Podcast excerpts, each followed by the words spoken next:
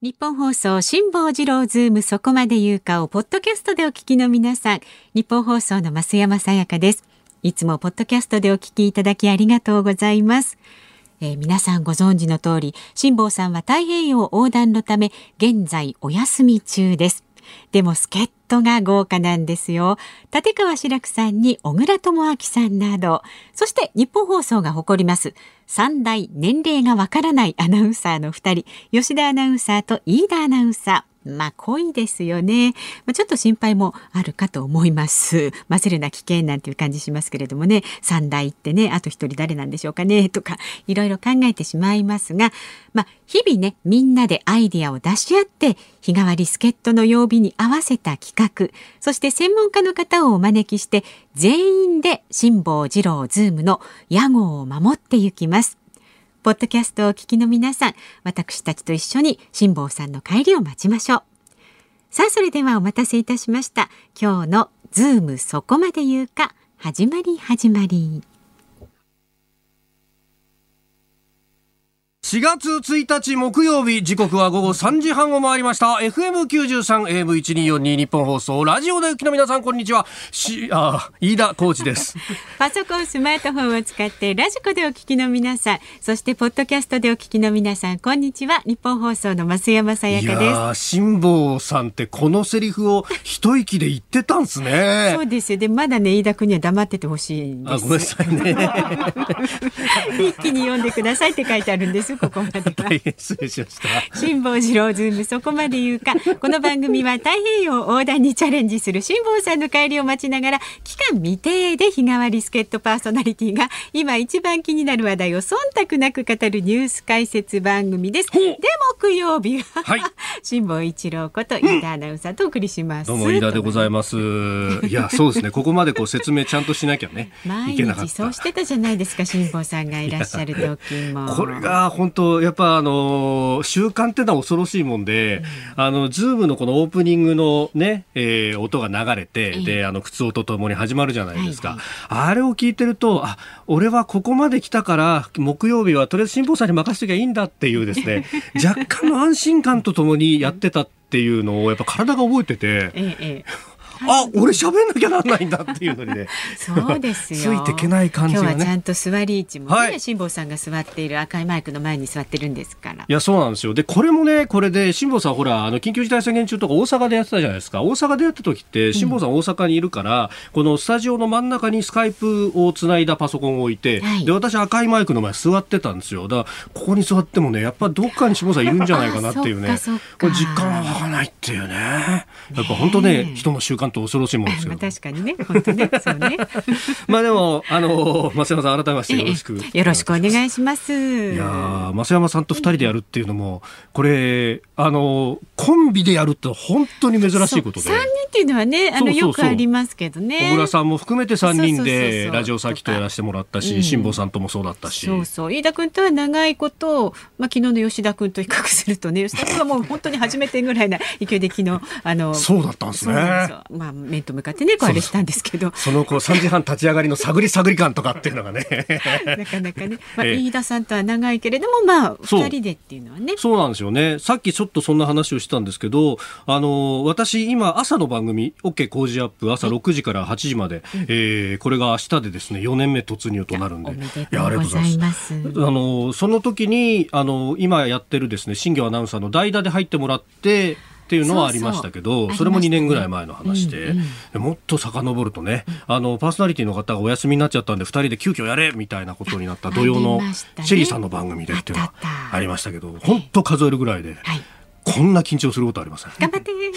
今旗振ってます本当ね。いやこれで、ね、月からやっぱ水まででこうこう見えて増山さんもやっぱいろんなところで気を使われると思うんですよ。でね木曜日になるとね本当ねもうあんた任せるからね。そうです木曜日はお任せの木曜日で。そうそうそう今日でもね朝からあの 増山さんの話題になってまして。あらま。あの松田聖子さんが青い珊瑚礁のセルフカバーというのを出された。ということで、あの今日のスポーツ新聞の芸能欄にはねそれが大きく大きく載ってましたけども。感激ですよ。40年ぶりに聖子ちゃんカットですよ。ねでデビュー記念日の今日4月1日に青い珊瑚礁ブルーラグーンとして配信リリース、はい、その中にあの聖子ちゃんカットの聖子ちゃんが出てくるといやでも可愛いですよね。違和感がないですよ。ねえ、うん、で聖子ちゃんカットの話をしたんですけど、はい、新庄アナウンサーがですね聖子ちゃんカットですね。私の母親がよくやってたって言ってましたって言ってて。まあまあ、ね、年代的にはね、すかさず増山さんは自分がやってた言うとったでお前ここ地雷踏んだやろ。って言ってですね。結局二人で地雷を踏むっていうコントを。そういうことですよ。ここで一応回収しとかないから、はい。はい、あのご本人に弁明をいただきたいと思いますが実際どうでしたか？やってました。やってましたか。もうあの髪の毛ダンカットにしてレイヤーをいっぱい入れて後ろにビュンって風に吹かれてるように流すっていうね。本当にもうなるほど。観念しました。もう本当やってました。そのこう髪をダンカットにしてって時の仕草がお前いいだろうお前にはできないだろうっていう感じのね。手の手つきになってました。そうは言ってないですよ、ね、朝からお疲れ様でございます。えー、えー、この後5時半まで、えー、生放送でございます。はいはい、4月1日ということで、まああのね聖子さんのおデビュー記念日ということでもあるそうですが、まあいろんなことが世の中変わるというところでもあります。そうですね。えー、まああの。もうすでにいろんなところで言われてもいますし、今朝、長官にも載ってましたが、えー、消費税のね、えー、税込みの表示が義務化されるっていう。ええ、これ、うん、買い物してると結構困りません？困るっていうか。うん逆にでも私は今までこう買い物をしてる時に自分の頭の中で大体足し算していくんですけど、で会計に行った時にえって思ったよりも高いってなってたのが、ね。うん、まあ明確になるからいいかなと思いますけどね。だこれをこうどう取るかっていうのがいろいろあって、うん、そのこう今までだったらこう会計の時にえっってなるじゃないですか。えってなるけど、もうその段階だったら、あの、いくらいくらになりますって言われちゃうから、うん、しょうがねえなって言って払わざるを得ないと。うん、だから、あの、一応はこう、消費が回るっていう感じでなってますけど、これからは、手に取ろうとして、カゴに入れる前に、ね、え、これ高っっていうふうになった時に、あ、やめとこう。っていうふうになるから買い控えがね出てきちゃうとね。そうなんですよ。で GDP、まあ、あの日本のね、えー、国内全体でみんなが稼いだ額企業とかも含めてどのぐらいになるかなってこう積み上げると年間で大体日本って500兆ぐらい稼ぐと言われてるんですけどそのうちの大体6割ぐらいがこの個人消費と呼ばれるものだというふうに言われていて、そう。だ昔ほら社会の授業であの日本は輸出で食べてるんですよと、ね、よくあの言われたのが、原材料を他の国から持ってきて日本の工場で加工して、それを世界中に輸出をしてこれで稼ぐのが日本という国なんですっていうふうによく言われてましたけど、実際はそれよりもその稼いだお金をもとにして日本人が使うっていうのが日本の経済を回していると。なるほど。そうなんですよ。まあ、アメリカはもっとすごくて、うん、あの、個人消費がそれこそ7割、8割あるんじゃないかというふうに言われていて、えー、で、しかもあの、GDP は1000兆ぐらいあるっていうふうに言われてるので、アメリカは。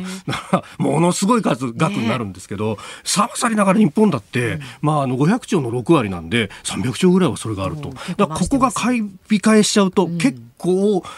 あのいろんな影響が出るんじゃないかっていうことが言われとると。実はその節目がこの4月の1日でもあると、はい、でまあ他にもねあの年金の支給額の引き下げみたいなところがですねこれあの特に年金が大変だ年金が大変だっていうのはあのよく新聞の中でもですねまあ某 A 新聞とか某 M 新聞とかその辺がよく書くネタですけれども そのその辺の新聞はこの4月から変わりますってところで生活が苦しくなります。消費税が実質値上げ、えー、そして年金の支給額も引き上げ、介護報酬も改定されました、みたいなふうに書くんですけど、これ、えー、公的年金の支給額は前の年から比べて0.1%の引き下げ、マイナス改定4年ぶりとなってるんですけど、これ0.1%ですね、大体平均的な家庭で、えー、手取り額で、まあ、700円ぐらいが下がるっていうことで、あれ、そんな、実は金額で見るとそこまでじゃないんじゃないの？というのプラス、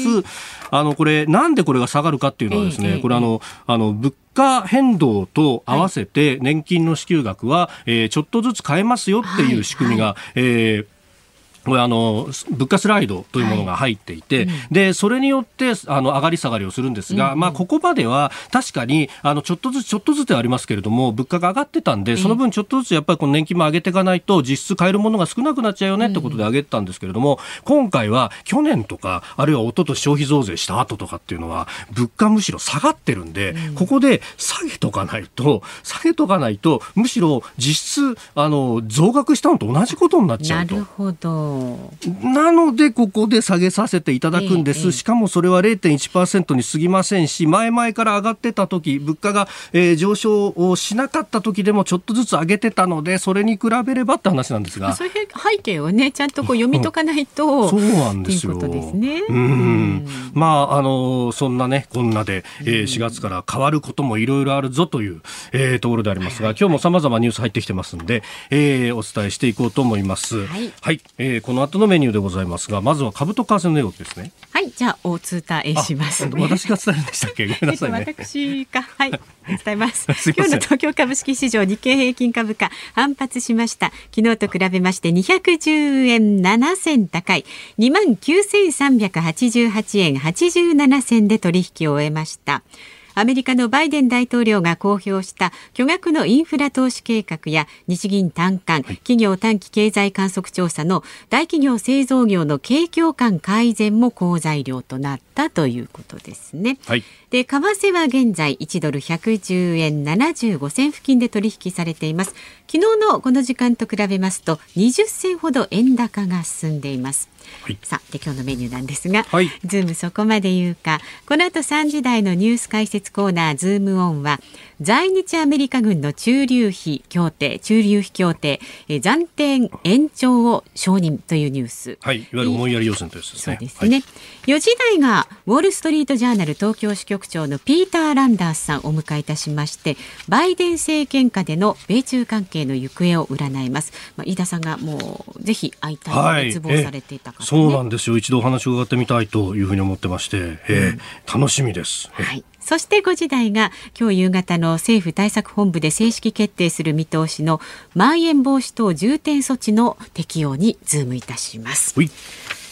さあ、あ、そうそう。で、5時台のオープニング。はいはい。これ忘れちゃいけないです。生存確認テレフォン5時の辛抱ですもありますのでね。そうだ、先週の今日ね、木曜日に、うん、あの衛星携帯電話の贈呈式やって、電話するぞって脅しといたんですけど、今んとこかかってんですね。あの着々と月か水とね、つながってます。昨日はすぐ近くにいたんですけど、ね、すぐ近くにいた。三田にね、港区の三田にいたんですけど、今日はですと。今日どこいるんですかね。ねそのあたりも楽しみにしてください。はい、で、ラジオの前のあなたからのメッセージお待ち。今日もねいつも通りお待ちしているんですが、はいうん、最後にかかるエンディングリクエストありますよね、はいはいはい、えー、これパーソナリティの方に選んでもらってお送りしていたんですが今日は、うん、というか木曜日はこのエンディングリクエストラジオ聴きの皆さんからあの辛坊さんに捧げたい曲というのを寄せていただいて。なんか昨日ね、なんだっけ、ななんかあの、ちょっともう覚えてないんだけど。えー、DXD2 みたいな、なんか、あの、H2O2 みたいなやつ、よくわかんない。なんか、なんかかっこよかったじゃないですか。ね、そうなの、そうなの。俺あんな無理だよと思って、ゲームつったらマリオだよみたいな思ってたんで、よかった。そうね、だから、その、辛坊さんに捧げたい曲、もしお聞きのあなたありましたら、その曲もね、一緒に送ってください。ぜひお願いします。ねメールはズームアットマーク一二四二ドットコム。番組を聞いての感想など、ツイッターでもつぶやいてください。ハッシュタグ漢字で辛坊治郎、カタカナでズーム、ハッシュタグ辛坊治郎ズームでつぶやいてください。お待ちしております。この後は昨日夕方から今日にかけてのニュースを紹介するズームフラッシュです。ニッポン放送ズームそこまで言うか。辛坊さんが太平洋横断から帰ってくるまで木曜日は飯田アナウンサーパーソナリティでお送りします。はいお願いします。まずは昨日夕方から今日にかけてのニュースを1分間で紹介するズームフラッシュです。アメリカのバイデン大統領が国内のインフラ整備を中心に8年間で2兆ドル、日本円でおよそ220兆円を投入する新たな経済対策を発表しました。雇用を創出する一方先端技術分野で台頭する中国に対抗する狙いがあります。ロシア反体制派のナワリヌイ氏が31日収監先の刑務所で待遇の改善を求めてハンガーストライキに入ったと発表しました。ナワリヌイ氏は背中や右足に強い痛みを訴え医師の診察や治療を求めていますが当局が応じないためハンストに踏み切ったということです。日本と韓国の外務省局長が今日都内で会談しました。元徴用工訴訟など歴史問題で悪化した日韓関係の改善を模索するのが狙いですが日本政府が求めている受け入れ可能な解決策が韓国側から示されるかどうかは不透明です。香港の裁判所は1日2019年8月に行われた政府への抗議デモをめぐり無許可集会の組織と参加の罪に問われた香港市リンゴ日報の創業者ジミー・ライ氏ら民主派7人に有罪判決を言い渡しました。日銀が発表した短観企業短期経済観測調査で大企業製造業の景気判断を示す指数が前回の調査から15ポイント上昇のプラス5となり新型コロナウイルスの感染拡大前の水準まで回復しました。プロ野球の阪神が甲子園球場で6日から8日に開催される巨人戦の入場券の販売を一時見合わせると発表しました。まん延防止等重点措置の適用を見込んでの対応で今後の状況が明確になるまでは発売を見合わせるということです。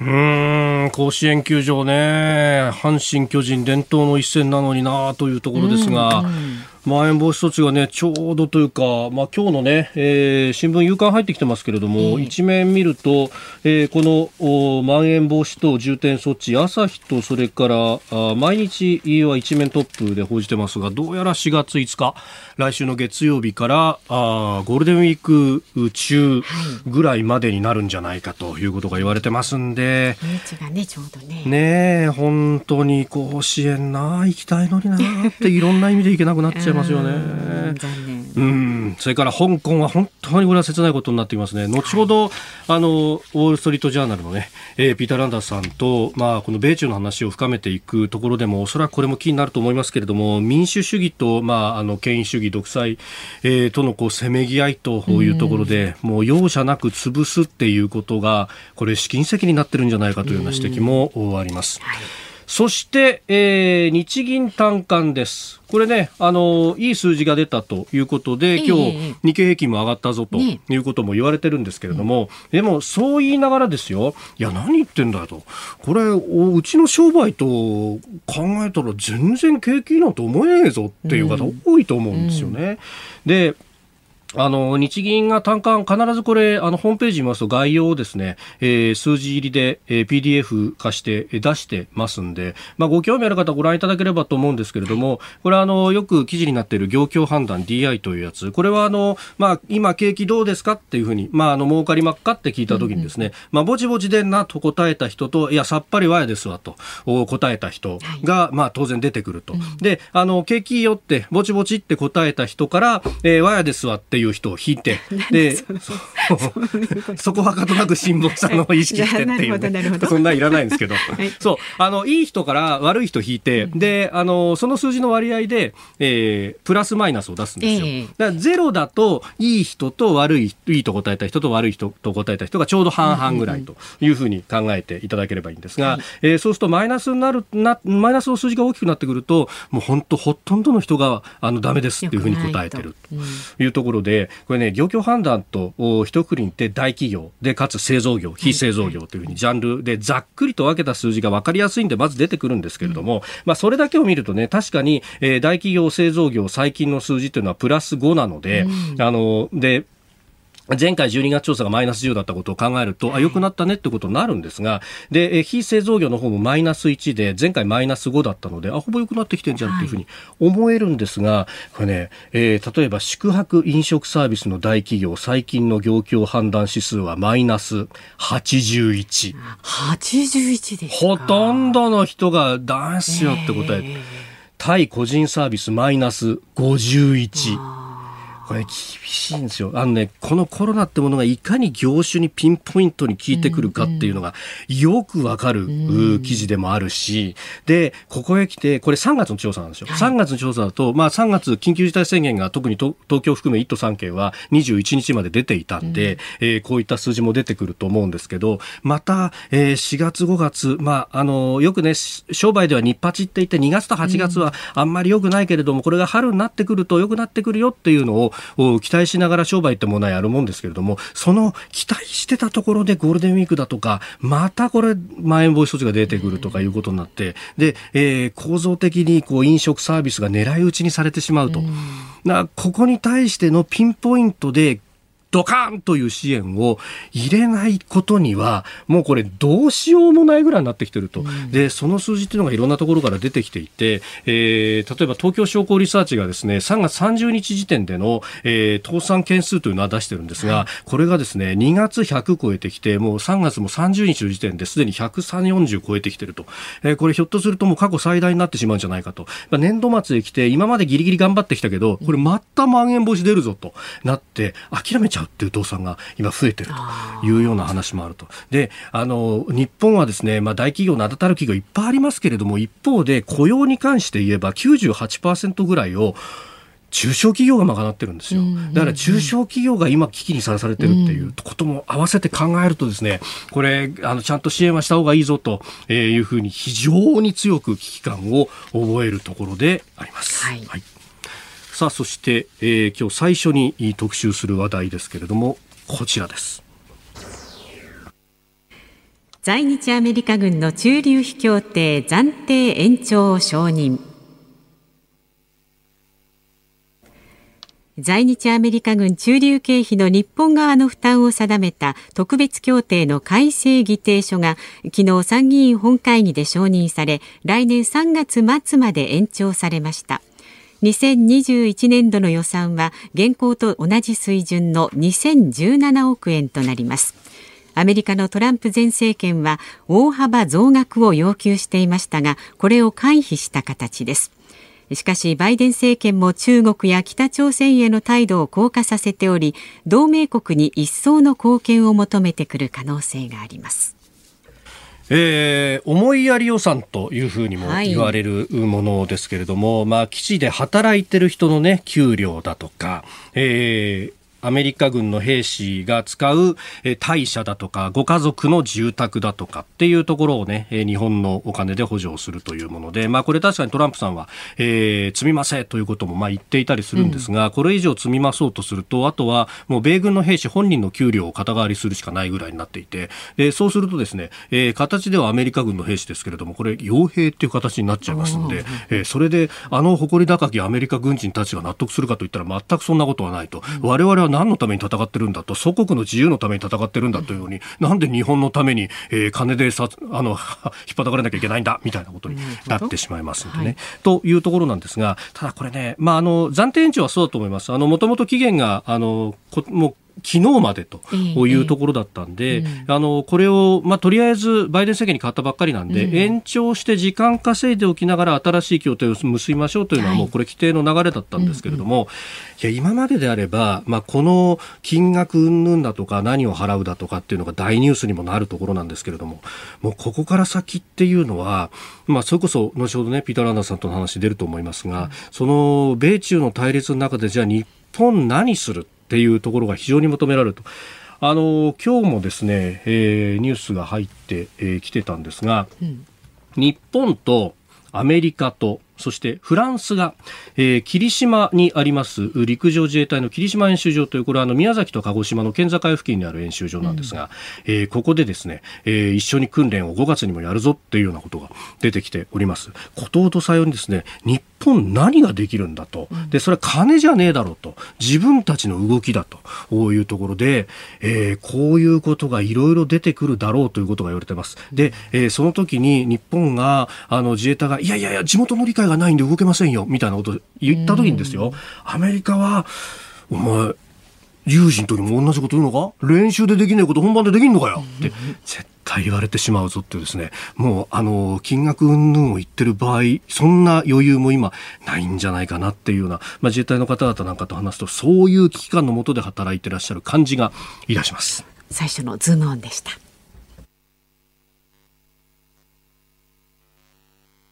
4月1日木曜日時刻は午後4時を回りました。ニッポン放送から私飯田浩二と増山さやかでお送りしています。ニッポン放送ズームそこまで言うか辛坊さんが太平洋横断から帰ってくるまで毎週木曜日は飯田浩二アナウンサーがね木曜日パーソナリティ担当します、はい、えー、あのー、出行予定は4月11日って下さん言ってましたよね。ご自分のねお誕生日頃にはっ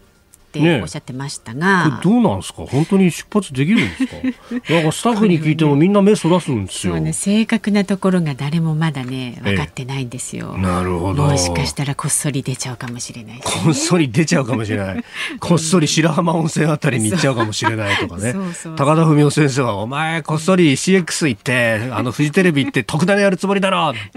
言ってましたけどね。そうまあその辺も5時に電話つないでみようと思いますんで、はいうんうん、出ますかね？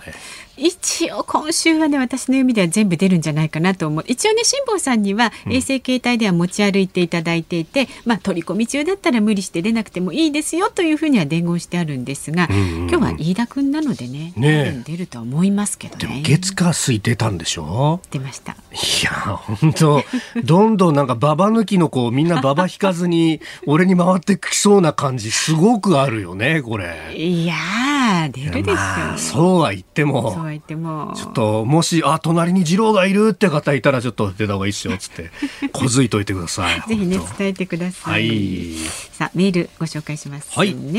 神奈川県川崎市45歳の安明さん。はいありがとうございます。4月1日新年度入社式の季節ですね、うん、いろいろ制約がある中でも希望の兆しは見て見えているのかなとも感じます。今日は出社でオンタイムで聞けないんですが仕事が終わった後ラジコのタイムフリーで聞かせていただきますので頑張ってくださいと。ね、ありがとうございます。ありがとうございます。この日本放送も今日ね、はい、入社式入社式ましたよ。え。ーあの日本放送の、まあ、アナウンサーとかがいろんな番組で多分もう語ってると思うんですけれども、はい、この会社の入社式っていうのは本当に変わってて。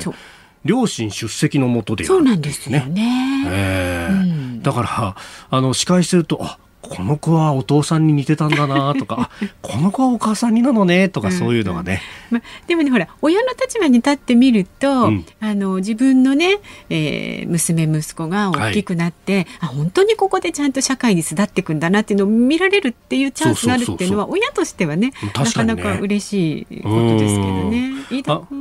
私ね、あの、お台場に日本放送があった時代の。50年前ぐらい。待って待って待って待って。待って待って、50年前ってあったら50年前あそこ埋め立ててないじゃないですか。ええ、入社そうそう。あの時に、僕2004年入社なんですが、お台場に日本放送が本社があった最後の入社と、うん、あの、例の球体ってところで入社式をやってですね、はいそうですよ。まあ同期3人しかいなかったんですけど。そうですか。そうなんですよ。そう。で、あの、入社式終わった後にね、あの、いろいろこう会社見て回ったりとかその後研修が始まったりなんかしますけど、まあ、あの男3人で全員老け顔だったんですよ。でこう会議室でこう研修前待ってるじゃないですか。で講師の人が入ってくるとガチャッと開けて中を見て「あすみません間違えました」って言って出てっちゃうっていうのが何のかって「君たち本当に新人なんだね」貫禄がねありますよねどなたも、ね、その頃からね老けてたっていうね。増山さんは？私もねあまりにあれでちょっとよく覚えてないんですけれども、ええ、うちはね同期が10人いたんですよね。やっぱまとまった数で入ってましたよね。え、でねそのうちまあ、ほぼ残ってるんですよ。うちの同期のこの日本放送にね。みんな偉くなっちゃって各部署にこう散りばめられてる感じで残ってますよ。そうなんですよ。これが、はい、だからねあのそういう意味でもこの番組一緒に緊張するんですよ。なんでです増山さんだけじゃなくてその向こうに増山さんの同期の方々が何か映ってくるっていう、ね、あなたねそんなとこ見て仕事しちゃいけませんよ。ラジオね ラジオの向こう側のあなたに向けて放送してますからね。おっしゃる通り、マイクを人の顔だと思って喋るんだっていう、ね、リスナーに向けて。これ正論、本当何の言い返しもできない。おっしゃる通りでございます。ですよ。本当そうそう。あの、リスナーのことを考えてということで言うとですね、はい、さっきからツイッターのタイムラインちらちら見ると、どうして飯田お前はそんなに早口なんだと。いうことですね。すねえー、書いていただいてありがとうございます。あの、やっぱこう、気負ってる部分というのはものすごくあったなと。この3時半から4時までの間。なんかね、こう、圧というか熱を感じます。すごく。ものすごい、この30分で脇汗かきましたもんね。えここからは一つ。ちょっとね、あの、穏やかな感じで進めてください。はい、まだまだご意見もお待ちしております。ちょっとさて上がったかな。メールはズームアットマーク一二四二ドットコム。ツイッターはハッシュタグ辛坊治郎ズームでつぶやいてください。さあこの後は、はい、ウォール・ストリート・ジャーナル東京支局長のピーター・ランダースさんをお迎えいたします。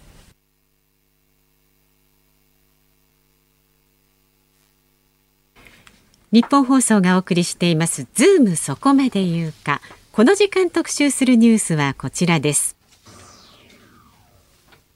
バイデン政権下で米中関係はどうなるそして気になる日本への影響は？先月18日と19日にアメリカ・アラスカ州でアメリカと中国の外交トップによる会談が行われました。米中の外交トップが対面式で会うのはバイデン政権になって初めてということでその行方を世界中が見守りましたが安全保障や経済そして人権問題などをめぐって冒頭から激しい応酬となるなど米中の埋め難い溝があらわになったと報じられました。今後の米中関係の行方そして日本への影響をこの方はどう分析されているのでしょうか。この時間はウォール・ストリート・ジャーナル東京支局長のピーター・ランダースさんにお話を伺います。よろしくお願いします。ありがとうございます。わざわざお越しいただきまして。いやあのーテレビなんかでも出られたりなんかっていうのを見てですね。いやこの方はすごいなと。日本語お上手ですよね。いいあの略歴簡単にご紹介しますと1969年ニューヨークのお生まれでイェール大学を卒業され AP 通信東京支局記者ファーイスタンエコノミックレビュー誌東京支局長を経て1999年にウォール・ストリート・ジャーナルに入社され、えー、たということそして2014年からは東京支局長を務められていらっしゃいます。あのー日本語はこれは大学で勉強されたとかそういう感じなんですか？そうですね。大学で3年間ぐらい勉強をして、えー、そしてまあ日本に来て、はい、あのアナウンサーの方 とかですね、あのテレビのニュースを見ながらあまあちょっと磨いてきたところです。それだけでそんなお上手になってしまうんですね。すごい、ね、まあ時間がかかりましたけど。ああえあの最初はそのじゃテレビ見ながらじっとこう見てこういうこと言うんだみたいなのをこうやるやったわけですか？そうですね。あの、他社の番組ですけど、まあ、当時は、はい、あのニュース、ニュースステーションが、はい、あ流行ってまして、あの、結構、まあ、わかりやすく、はい、あの、当時の、あの、フジテレビの、あ安藤さんの番組もよく見て、非常にわかりやすい言葉で、あの、えー、ニュースを伝えていたのでそれも助かりましたね。それはあれですか？AP 通信の記者として東京に来られた時あたりということそうですね。AP, AP の記者の時代だったり。そのぐらいの時代って90年代の前半ぐらいですか？そうですね。ああじゃあバブル景気が崩壊した直後ぐらいという感じですか？そうですね。当時はまあ皆さん覚えていると、まあ、そんなにこうバブルがはじけて、日本がこう燃えてるというような感じではなかったんですがあので AP 通信はまあ一般の通信社なのでそんな経済のニュースを詳しくフォローしていなかったので、あのバブルがはじけたという実感はあんまりなかったんですが。後になって大変だったと。えじゃあそれこそあのジャパンズナンバーワンが出たりとかっていうこう世界中の注目が集まってた時期ってことですか？そうですね、まあ、AP 通信に入った直後に、えー、あのブッシュ当時のブッシュのお父さんの大統領が来て、あの晩餐会で宮沢総理とあの、はい、晩餐会を開いている時に病気になって、ちょっと あの退場したという大きなニュースがあったんですけれども、当時は日本がまあ世界第2位の経済大国でアメリカがアメリカ経済が弱くなっていてあの晩餐会で、えー、そのアメリカの大統領が倒れて逆に日本の総理大臣が、えー、治療に当たるとい。うことで、はい、象徴的な出来事ではないかと言われましたね当時は。やっぱりそういうこう大統領の健康不安みたいなものっていうのは、もうすごいトップニュースになるわけです、ね、トップニュースになりましたし、まあ、アメリカが弱いと、大統領の、まあ、とあの単にそのちょっと具合が悪かっただけで、うんうん、少し気分が悪くなっただけ、ね、えー、気分が悪くなっただけで、あの大した病気ではなかったんですけれども、うん、象徴として、えー、アメリカ大統領個人も弱いし、アメリカも弱いんじゃない、日本の方が強いんじゃないかと。日本経済がこれから世界第一位になるかもしれないと。まあ、今になって、はい、あのどちらかといえば中国の方が、ええ、あそういう役割を、これからの1位になるのではないかと言われている国として、まあ、中国が、えー、注目されているんだろうと思いますね。こうやって出てくる国に対してやっぱりアメリカっていう国は本能的な危機感がありますか？あると思いますね。この前のバイデンさんの会見を見ても、はい、えー、やっぱり1位をという座をですね、うん、許すわけにはいかないと、うん、私が在任中は絶対に中国が第一位になることはないと、うん、えー、宣言してますね。あのー今朝方のニュースで、まあ、あのピッツバーグに行ってバイデンさんこう演説を行ったと。でそこで、まあ、経済パッケージについての話もして、えー、今後8年間で2兆ドル出すんだと。でそこでも技術の面でも中国と国際的な競争に勝っていかなきゃならないんだという発言をされていました。もうあらゆる面でこうやっていくってことなんですか？そうですね、まあ、協力する分野もあると言ってますけれども、えー、結構その、むしろ競争の面が、はいクローズアップされてますね。その、えー、200兆円以上のパッケージの中に、半導体を、えー、半導体の製造をアメリカに戻していくという5兆円ぐらいの規模のプログラムが入ってますね。はい、えー、中国がこれから例えばそのせあの私たちのスマホとか、はい、えー、大事な電気製品に入っている半導体を、えー、中国が、うん、あ作ってしまうとアメリカが弱くなる、まあ、防衛の面でも、はい、危ないえー、面もあるかもしれませんのでアメリカでもっともっとその半導体の製造に力を入れないといけないと、こうバイデン大統領は言ってますね。あの、まあ、米中対立の話の前にちょっとだけその半導体についてなんですけどあのこの間、テキサスで大寒波があって停電が起こった。それで結構半導体の工場が影響を受けたという話があります。やっぱりこの電気って大事じゃないですか。そこでアメリカのそのエコとかそういうのもバイデンさん大事にする中で電力政策ってどうやっていくっていうのは方針はあるんですか？そうですね、テキサスの時確かに大寒波があって、えー、あの半導体だけではなくて、えーと、樹脂ですね、えー、プラスチックのはい、あの原料になるような、はい、あ物質も結構そのテキサスにあの安い、えー、天然ガスがあるので、えー、樹脂の大製造地になっているんですが工場が、えー、1週間ぐらいとか1か月ぐらい、えー、閉鎖するといろんなところにいろんなところに波及効果が出てきますね。車の生産についても、まあ、車はあ例えばそのシートがあシートでプラスチックとか、はい、そういう。ダッシュボードとかの辺もプラスチック、えー、ダッシュボードなど、うん、えー、車の生産にも影響が出ていますね。そのまあ、電気についてはテキサスがちょっと独自な独自の、えー、電力網を作っていてそこの問題あるんですけれどもこれから、はい、あまあその日本も掲げているカーボンニュートラルの政策を、はいうん、えー、昨日もバイデン大統領が掲げてますね。えー、できれば、まあ、15年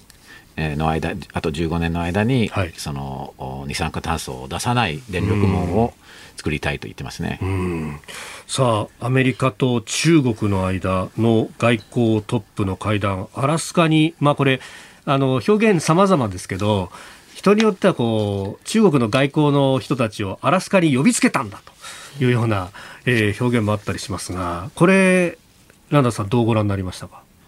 そうですね。珍しいあの対立でしたね、普通は私も、えー、その直前に、はい、えー、ブリンケン、えー、国務長官が来日してはい、して。菅総理大臣と会談をしていて、冒頭発言がありまして、私も取材に行ったんですけれども、非常に、えー、当たり障りのないような正直言いまして、まあ、普通そうですよね、えー、記者発表とあのよくブリケン長官、よくいらっしゃいましたと、はい、えー、菅総理大臣の温かいご歓迎に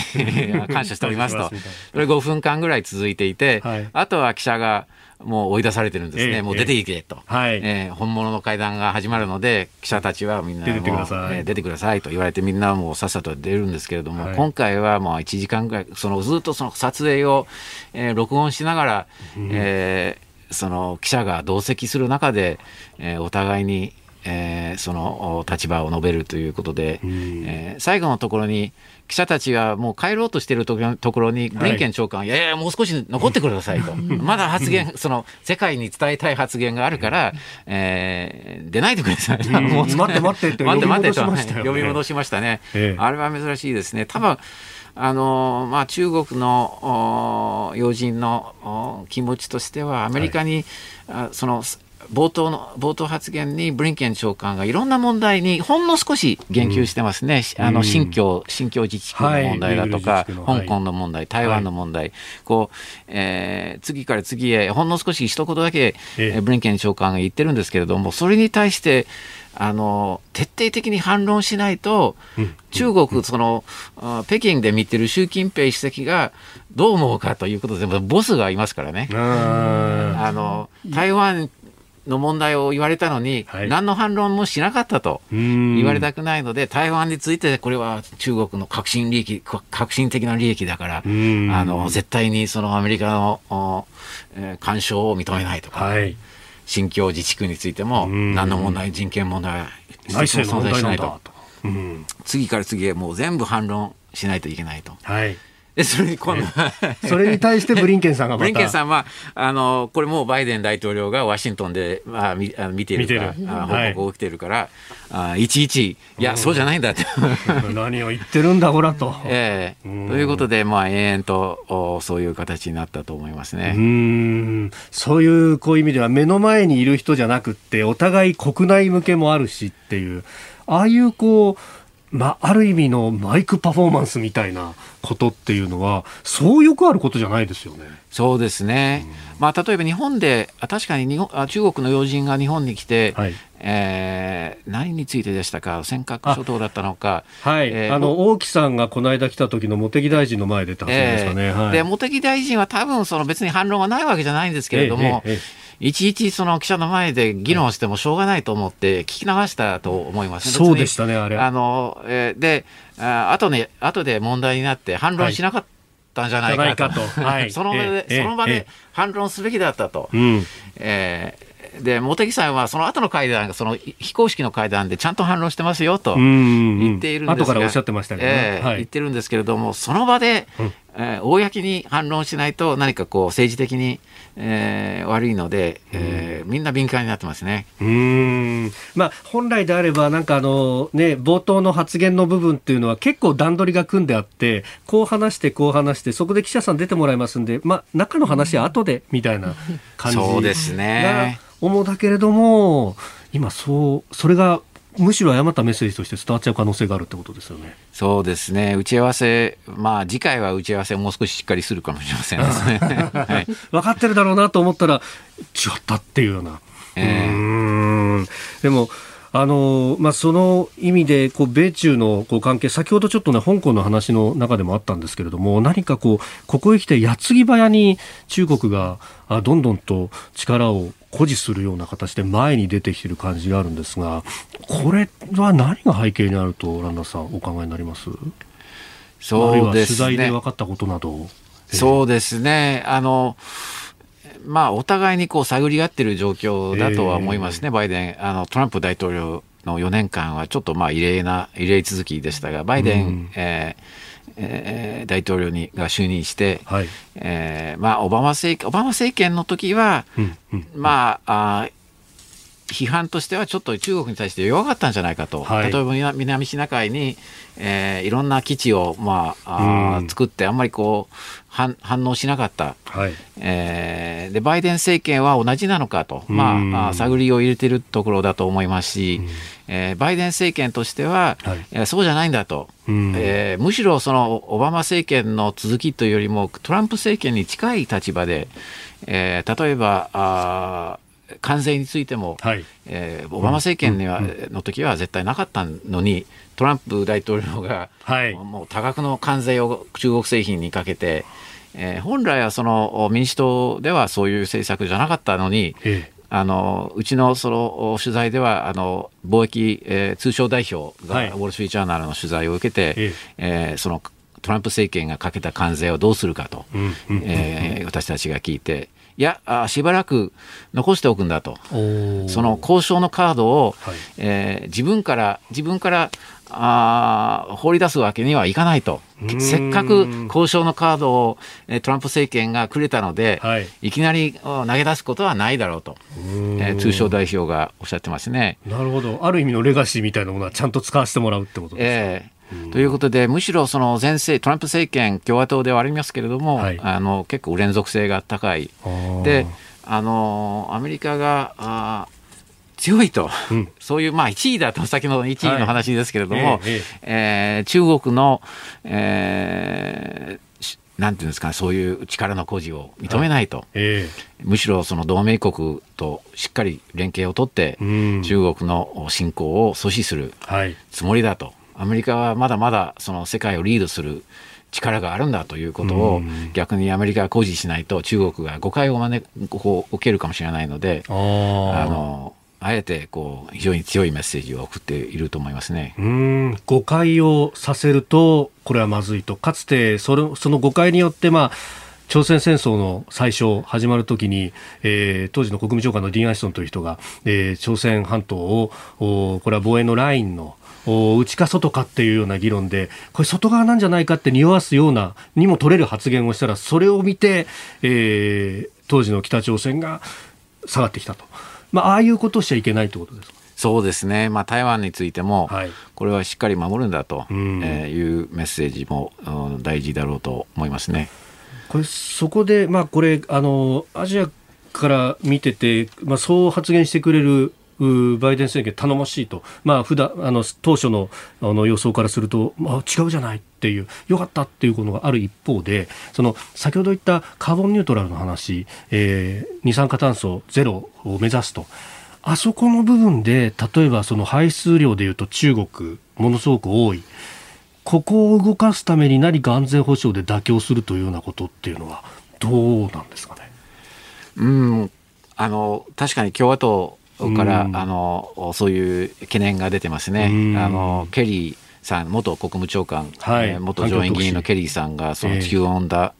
温暖化担当の、はい、まあ、大臣クラスの、えー、立場になっていまして、はい、えー、中国と妥協するんじゃないかと。でもあまあ23年後にあるかもしれませんけれども今の雰囲気だとこう。そういう問題で妥協するような雰囲気ではないとは思いますね、まあ、公式に発言しているところではそんなこと言ってくれるなともおっしゃってるしやっぱりこういろいろこう取材をしてても今そんな雰囲気っていうのは感じ取れないところですそうですね。まあ、協力する分野もあるということは言って一応言っているので、はい、えー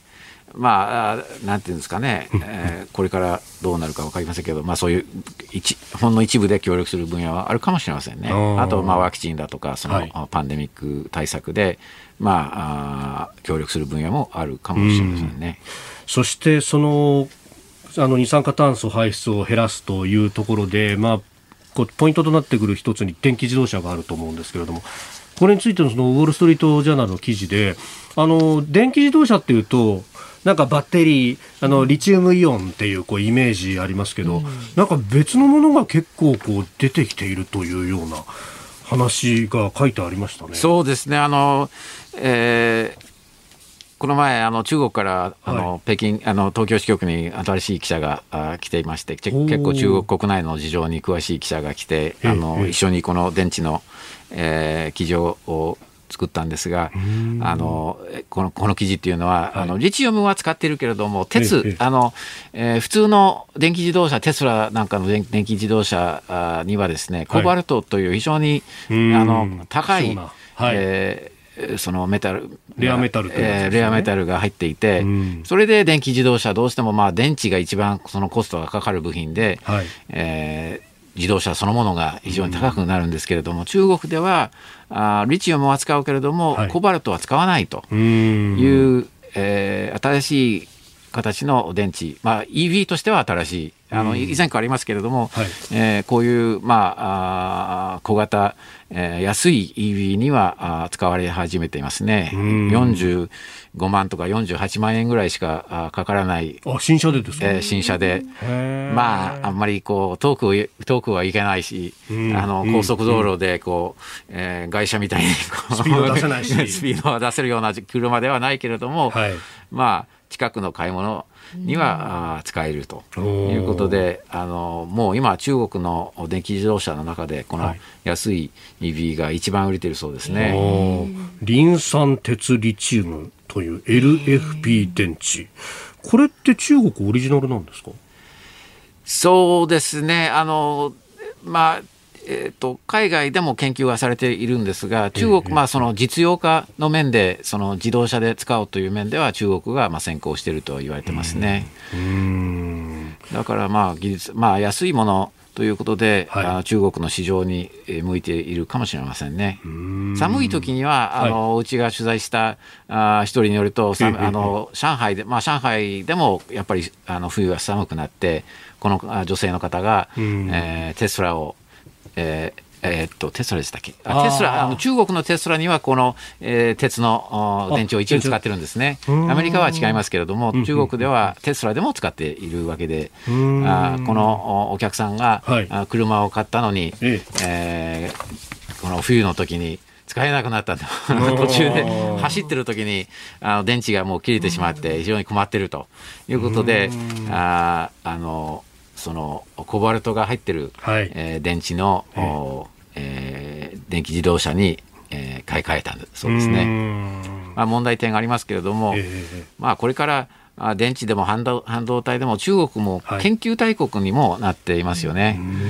はい、あの本来はまあ日本とアメリカ、韓国がいろんな面で競争しながら協力する分野もありますけれども、はい、えー、同じように中国とそういう分野で協力できるかどうか、これがもう大事な要素でしょう、できれば協力したいところですよね。あの。核の情報はこう渡さず、協力できるところはするみたいな感じですか？そうですね、あるいはと、まあ、電池の世界でも別に政治 政治とは本来は関係ないはずですが、あの新しい電池とか新しい技術であのコストが高いコバルトを使わなくてもいいような新しい技術があれば、もう世界中で応用できるとは思いますが。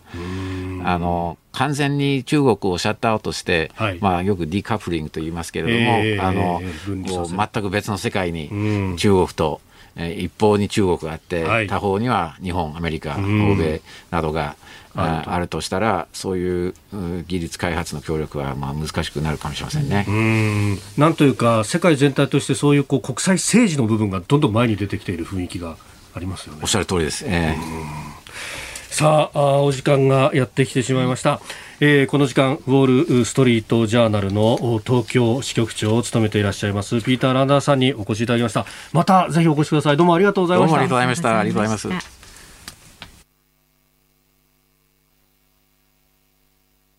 4月1日木曜日時刻は夕方5時を過ぎました。改めましてこんにちは。日本放送アナウンサーの飯田浩二です。こんにちは。日本放送の増山さやかです。日本放送がお送りしていますズームそこまで言うか。辛坊さんが太平洋横断から帰ってくるまで毎週木曜日は飯田浩二アナウンサーがね、はい、パーソナリティでお送りしますよろしくお願いしますこの時間ですよ。来ました。はい、大事なお時間です。うん、生存確認テレフォン5時の辛抱ですということで、日本放送がまあ全額負担する衛星携帯に電話をして、太平洋横断から日本放送に帰ってくるその日まで辛坊さんの様子を追跡するという企画、まあずっとね電話つながってますが。いやここのとこ月曜志らくさん、火曜小倉さん、はい、昨日の吉田アナウンサーも電話出てくれたんですよね。で今日は私飯田がかけるということで。はいえー、今ですね、うん、あのスタッフがダイヤルをしているところですけれどもね、はい、まあ、若干舐めてかかるんじゃないかというようなところで。おい! おい!どういうことでもう一回ちょっとチャレンジしてみる出ろ次郎 いきなり通話中っておかしいでしょ、衛星携帯通話中っておかしいだろうって話、誰にかけてんだって話ですよ、そもそも論としてね。いや、本当本当。まだね、あの、電源が入っていないかだったらわかるんですけど、それですらないっていう、この誰にかけてんだ。誰の電話が？結構時間かかるんです、衛星携帯は一回衛星にこう回してそれがこう戻ってきてっていうね、うん、あの例の大黒立国堂さんみたいな音が遅れてっておい！またプップ言ってじゃねえかダメかな。ダメですか？今日はもうちょっと待ってくださいと。まあなんかあの、いろいろ聞くと、やっぱその衛星にこうね、つなげなきゃなんないから、うん、室内にいると基本的にはつながらないんだと。電波状態。で、つながってもね、あの、タイムラグがあるので、お話しするときにちょっとワン呼吸置かないとね、そうなんです会話噛み合わない。お、Please do not hang up. お、お、お、つながった、つながった。あ、ちょっと、これはなんか。これなんか間違い電話かい？ああるいはこう留守電につながったかな？みたいな感じだったかもしれないですけどちょっとつながらないじゃないの。これは。どういうことだよ。ちゃんちゃんちゃんちゃんちゃん。口三味線 SE やめてもらっていいですか？本当に。っていう感じ。これ本当余った時間どうすんだよ。本当に。じゃニュース解説してもらうぞ次郎一応ね電話に出ない前のネタを仕入れておきました。小ネタ小ネタ。小ネタ小ネタ。えー、っとですね、はい、えー、次郎次郎同棲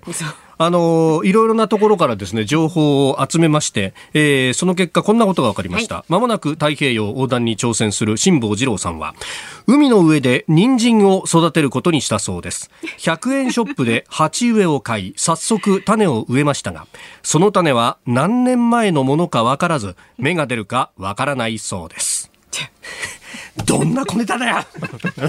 しかしよくこんなところ知ってますねこれ。そうですね。これはどっから情報ですかね。いや本当ですよね、すごい。やっぱ独自の情報網があると、まあ、っていうかそそこまでアクセスできてるんだったらもう この際次郎連れてきたらどうだと。そう思うんですよ時々まあでもほら やっぱりね、海に出る準備っていうのは大変だそうですから。あなんかあれですよね。結構あの不定期的にいきなり生放送を定期的に、ええ、あのネット上でやりだしたりとかしてヨットのこう準備の様子をやったりとかしてるらしいじゃないですか。ね、まあその辺であの確認はできるということですね。私はあの実は辛坊さんに行ってらっしゃいっていうことで、うん、カエルの時計を差し上げたんですよ。無事帰ってくることを祈り。おうおうおうね、はい、でそのカエルは、たくさんのパターンの言葉を喋るんですよ。ちゃんと喋る時計を差し上げたんですよ。頭のいいカエルですね。そうなんです。一人ほら海に行っても寂しくないようにね、なんとかだけろってこう喋ってくれるっていうあの時計を差し上げたんですが。え何？お腹空いたけろみたいな。いろいろ喋るんですよ。辛坊さんのインスタグラムを拝見しましたらですね、はいはいはい、ええあ本当だ。辛坊さんのインスタグラム今手元に入ってきましたけど歌って踊ってお話をする僕らと話そうよっていうカエルが2匹上に乗っかってる、うん、時計ですけれども、えー、出航祝いが大喜利状態になってるこのカエルの目覚まし時計使ってみたらちょっとうざい。しょっちゅうなんか喋る。うざいかも。人があげたものうざいっていうしかもこの短いコメントの中に、うざいが2回入ってますよ。どうですか？これは。これはあれじゃないですか？ひどくないですか？メルカリじゃないですか。ちょっと。でも絶対意地でもこれはね、船に乗せてもらいますからね、私はね。はい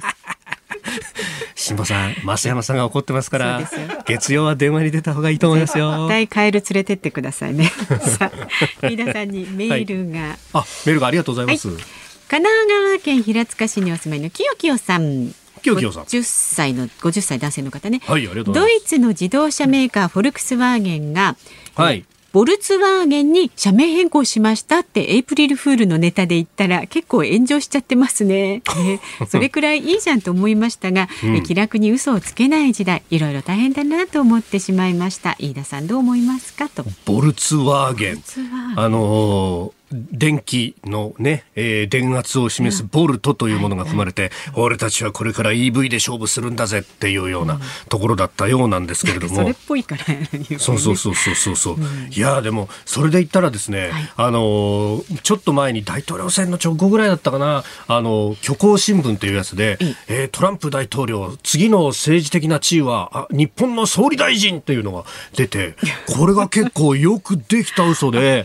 あの、90年年代の終わりに日本がまあ金融危機とね、された時に、実際にその金融担当大臣を海外から持ってこようみたいなことが検討されたことがあったとか、そういうところまで記事に出てですね。で、それって調べると確かにそうだったりするわけですよ。すげえと思ったんですけど。なかなか考えますね。ウェイプリルフルってあの海外の新聞は結構こういうことやるんですけどね。うん、うんうん、昔は、まあ、それこそほら、ネッシー発見とか、いろいろあったじゃん。わかりやすいのありましたけどね。やっぱコロナ禍だとこういうのも余裕がなくなってくるんですかね。ああ、ゆとりかな、心のね、なんかね。なんかね、いやいやいや、私たちはゆとりを持った放送をお送りします、ね、そうですね。メールまだまだお待ちしております。ズームアットマーク一二四二ドットコム、ツイッターハッシュタグ辛坊治郎ズームでお待ちしています。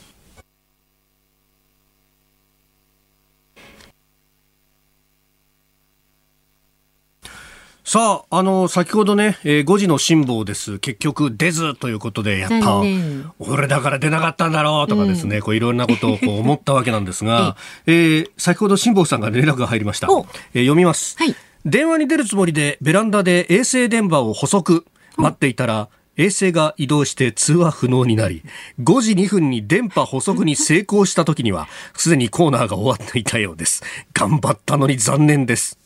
衛星がそうか。動くんだ衛星が。ずっと自分たちの上にいるわけじゃないと。なるほど。なるほどね。それに合わせて動かないとそういうことになるんですね。しかし、そんな微妙なこう差みたいなものがね、そんなにだってね、あのおじさん、そんな1時間も2時間前からベランダで補足してるわけないでしょ？そうですよね。そう考えると、やっぱね、かなり微妙なところだったんですね、これ。そういうもんなんですね。ねえ、びっくり。いや、でも、下さん、本当気遣って いや、忘れちゃいなかったんだなっていうのはほっとしましたが。です。えー、でも、増山さんまだ怒ってますよ。そうですよ。帰る連れてってください。まあ、来週からもね、この5時の生存確認テレフォンね、はい、続けますので、よろしくお願いします。よろしくお願いします。さあでは日本放送がお送りするズームそこまで言うか今日最後に特集するニュースはこちらです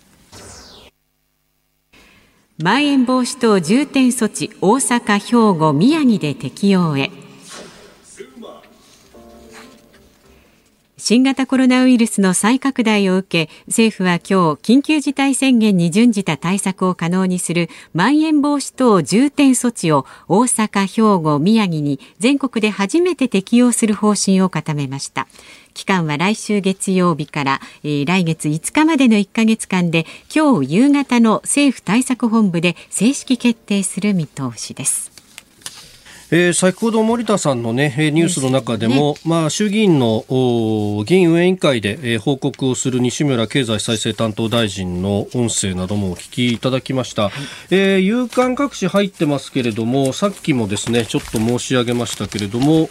朝日新聞とそれから毎日新聞、えー、このまん延防止等重点措置というものを一面トップとして、えー、掲げております、えー、来週の月曜日からということ。そして、えーえー、大阪あ、それから宮城、兵庫と、はい。えー、いうところに出ると、まあ、かなりね、あのピンポイントで絞ってというところで、大阪は大阪市であるし、えー、神戸あ、ごめんなさい、兵庫に関しては神戸は西宮といったね、えー、瀬戸内沿いの、まあ、大都市圏と、を中心と、それから、まあ、あの宮城は当然仙台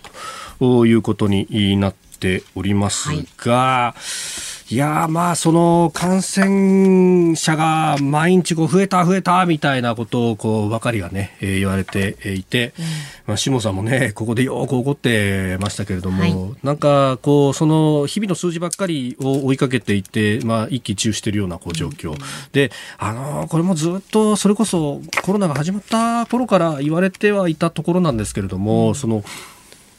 感染者が増えるっていう、まあ、ある意味のこう医療のプロセスでいうと、入り口の部分で、えー、人が増えた減ったっていう、その入り口の一喜一憂はするんですけども、じゃあそこから先、あの仮にかかってしまった人がどういう回復のプロセスをたどって、そしてあの社会生活に戻っていくかっていうところに全くこう、えー、まあ、脚光が当たってないと。はいはい、で、えー、それで象徴的に言われるのが、まあ、病床の数というふうに言われるんですけれども、えー、この病床の数というのも確かにお医者さんの中に行くとですね、そうそうすぐに増やすことはできないというのは確かにあるようで、えー、というのは、もともと、あの、国の厚生労働省の方針として、あの、こう急性期病床といって、まあ、病気にかかりました。で手術が必要ですね。加療が必要ですね。っていう人がまず入院をして手当を受けるところがあり。でそこで手術を受けた人が、まあ、あの一定程度回復して家に戻るまで同じ病院にいるっていうのが今までのまあ常識であったと、はい、ある意味ずっと急性期病床を使い続けてきたと、うん、ところが、まあ、これだけ高齢化社会になって、えー、病気になる人も当然が多いということでじゃあ、えー、手術済んである程度回復した人は回復リハビリ病床っていうのを作るんで、はい、そっちにで回復してもらおうと、うん、あるいはあの老人保健施設などに入ってもらってそこで、まあ、あの看護してもらいながら回復していこうとい。うようなこうプロセスに今まさに変革しつつあった。徐々に増えてきてます、ね、そうそうそう。でそこであのこの急性期病床に関しては、そのコロナ前の状況ですでに8割、9割、東京都の場合ですが、埋まっていたということがあると、でそこの急性期病床を今度はあのコロナ用にこう作り変えなきゃならないと、まあ、あのお医者さんの中に行くと、病院の中にね、もう一個病院作るようなもんなんですよという話をしていて、でそこのを作るのってのは結構大変で、でかつあの個人防護着と言いますけど、例のタイベックスーツみたいなね、ああいうのを着たり脱いだりを繰り返さなきゃならないんで、はい、そうそうこう、たくさんの人を一気に入れるってわけにもいかない。ね、増えますしね。そうそう。うん、で、あの、なので、あの、まあ、回復した人だとかをこう、こう後ろに回すというか、あの、急性期病床からえー、別のところに動かすっていうここがどうやら目詰まりしてるらしいというところがあって、はい、そこにお金を入れなきゃなんないはずなんですけど、ただこの人たちってすでにコロナから回復はしてると。もうコロナ陰性になってるのでコロナ患者向けの金が入れられないんじゃないかみたいな話もあって。だから、まあ、ここにね、もうちょっとお金入れたりだとか、あるいは、あの、こう、風評被害対策みたいなものっていうのもやらないといけないのに、結局、そこが目詰まりするんで、結果的に急性期病床空きません、逼迫してます。だから、感染者減らさなきゃいけません。まん延防止措置です。緊急事態宣言です。おお店は閉めろ、閉めろ、みたいなね。えー、閉めないで開けてたお店は、これはもう重罪人だ、みたいな感じの。これ、いくらんとおかしいだろうと。ちょっとバランスが悪いというかね。なんですよ。で、なんか、この後ろの方のね、ガチャガチャに対して目を向けさせないがためにこうスケープコート化してるのかっていうような。まあ、そその意図がどこまでなのか分かりませんけれども、でまあ、やっぱりツイッターなんかでもこう指摘があったのがですね結局のところ政治的にあの団体がしっかりしていて、でそこがあの大きな声を出せるようなところっていうのは強いけれども、確かに飲食店、えー、の方々のこう団体だとかっていうのが、じゃあそこからこうね、えー、票を積み上げて議員が出てるかとか、そういうことを考えると、そうこれはっていう確かにこのこのいびつさっていろんなところに出てて、例えばですね税金の特別措置なんていうのも、はい、メーカーだったりとか人がいっぱいいて労働組合もあったりとかで票が出るようなところには租税特別措置っていっぱいあるのに、この飲食に関してっていうのはね法人税も何も結構助成なくあの税金がかかってしまうというようなこともあってただしこの飲食業の幅の広さこそが日本のクールジャパンを支えていると、外貨も獲得しているということまで考えると今ここで支えてそしてこの後回復期に存分に活躍してもらうというような策をですね、えー、第一次補正。もう僕は早急に打つべきなんじゃないかなということも思うわけです。また早口になっちゃったな。最後のズームオンでした。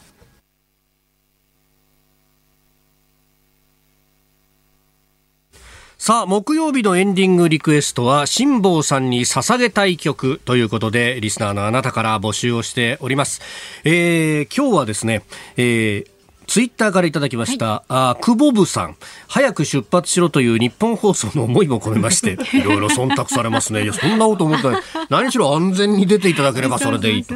えー、エンディング曲は globe の DEPARTURES ってどうだろう。あなるほど。 DEPARTURES 出発旅立ちいいじゃないですか、うん、その上ですねこれあの冬の定番曲なので この時期にっていうのはね非常にレアと。いやいやありがとうございます。それからあの飯田さんのグローブのデパーチャーっていうその曲紹介もすごいレアな感じどういうことですか？ことないですあんまり。久しぶりに曲紹介しました本当に。本当ね曲紹介っていうものをここ3年以上もっとかな。なんかちょっと硬いなって。いやもうそうドキドキしちゃう。なんかほら前奏の中で収めるとかね。前奏の中でねそうですね。イントロか。イントロのことね。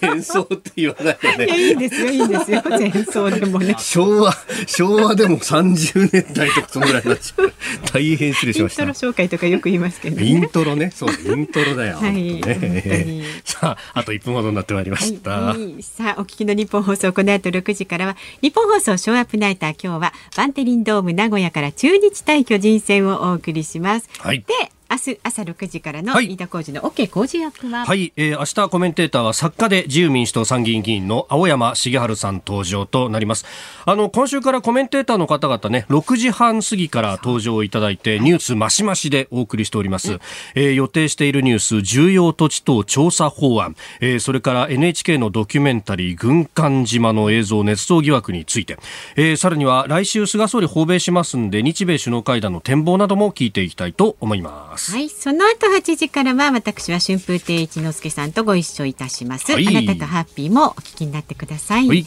で来週月曜日のズームなんですが、うん、助っ人パーソナリティは月曜日は立川志らくさん。ゲストは社会学者の古市憲寿さんです。おお、こちらも楽しみです。というわけで、えー、ズームそこまで言うかこの時間の相手飯田浩司と。増山さやかでした